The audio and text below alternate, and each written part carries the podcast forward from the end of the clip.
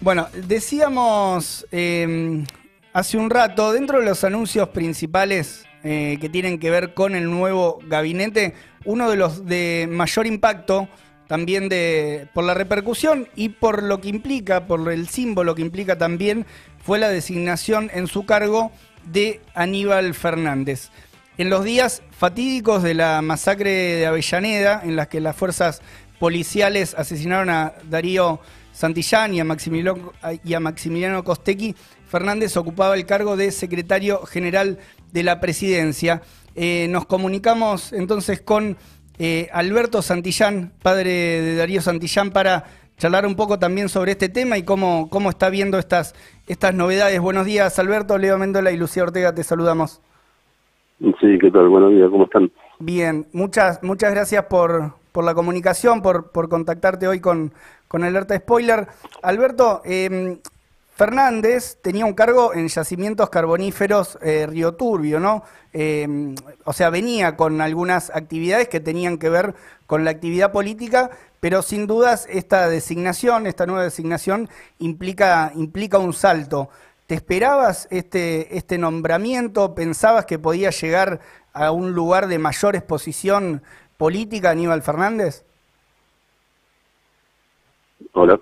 Sí, ¿nos escuchaste? Ah, Sí, ¿nos escuchás ahí? sí, ahí por momentos se corta. Ah, bien, bien. Sí, la pregunta es sobre Aníbal Fernández. Sí, sí, si te esperabas esta designación, digamos, eh, en el marco de que él estaba con un cargo, bueno, de, de, de menor exposición, ¿no? En, en Río Turbio. Sí, igualmente ya cuando lo convocaron para intervenir en yacimientos carboníferos fiscales, eh, ya te dando la pauta de que es un personaje que los tenían en cuenta, porque Claro. él es amigo de Alberto Fernández.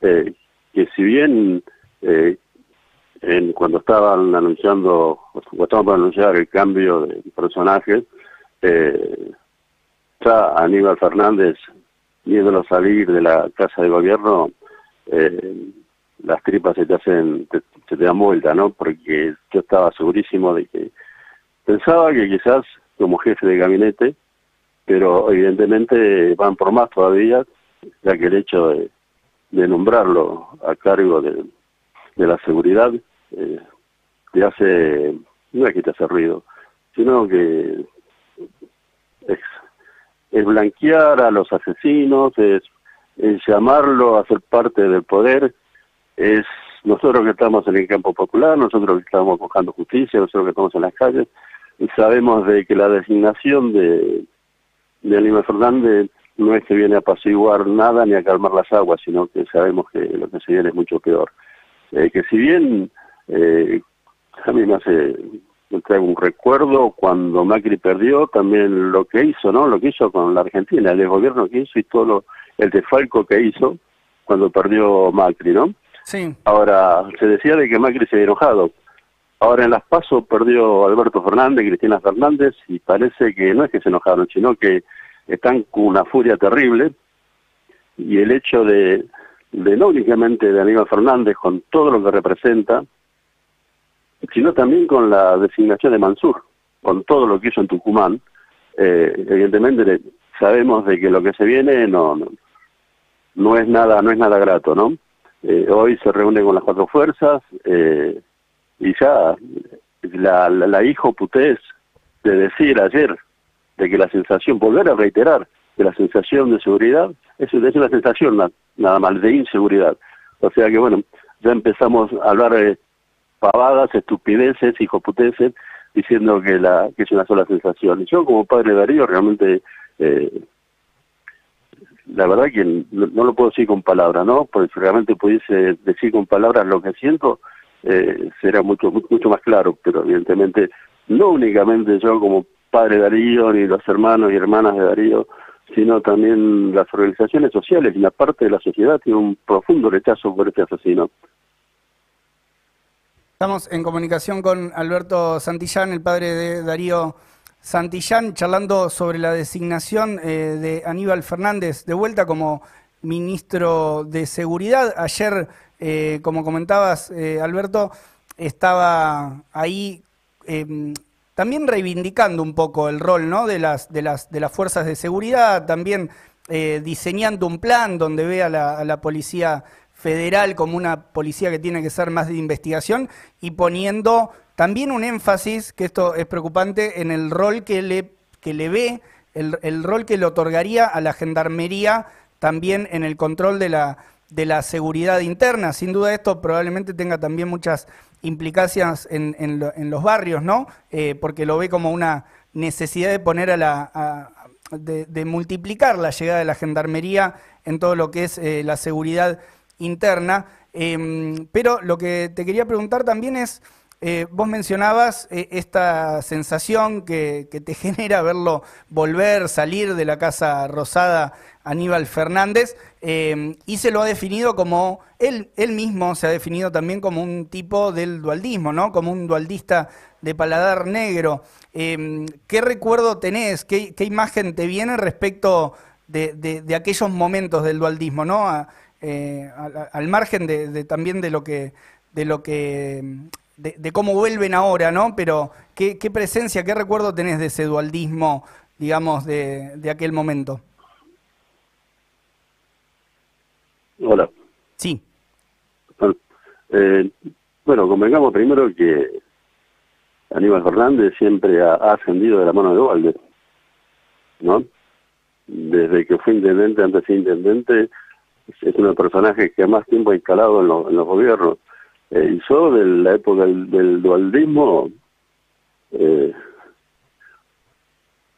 es, es, es, hablar de Dualde, que es otro de los, de los principales eh, asesinos uh -huh. responsables de la masacre de Villanera. Eh, al también hay que conectarlo con cuando en su tiempo también con la masacre de Pasco como ha, ha usado en su momento a la AAA para matar a tantos y tantos compañeros. Eh, Dualde también hay una un, hay una similitud con lo que pasó con los compañeros en la masacre de, de Paco con la masacre de Avellaneda. Eh, su usó la AAA y con y con Eric Maxi y con todos los compañeros, no hay que olvidarse que no únicamente fue el asesinato de Eric Maxi, sino todo el daño que he hecho a 30, más de 30 compañeros y compañeras eh, heridas con y después las la secuelas físicas y psicológicas psicológica que ha dejado, ¿no? Eh, Dualde es uno de esos personajes que sigue que se siguen manteniendo en la sombra y Dualde sigue siendo una una fuente de consulta permanente por el gobierno por más que lo mantengan escondido. Uh -huh. Yo de de Dualde no, no, no hay palabras. A veces cuando, cuando me, me gana la bronca, cuando me gana el odio, porque yo estoy pensando permanentemente, más allá de todas las circunstancias que, que pueden pasar, vivo permanentemente pensando en mi hijo, ¿no? Sí. Y, y pienso todo lo que tenía para dar Darío, ¿no? Desde su lugar de militante social. Y también todo lo que tenía para dar Maxi. Sin embargo, yo hace casi 20 años que vengo buscando justicia para por las responsabilidades políticas. Sin embargo, eh, todo, eh, todos los políticos que tuvieron que ver con la masacre de la Llanera, no hay ninguno preso, ninguno que fuera a declarar.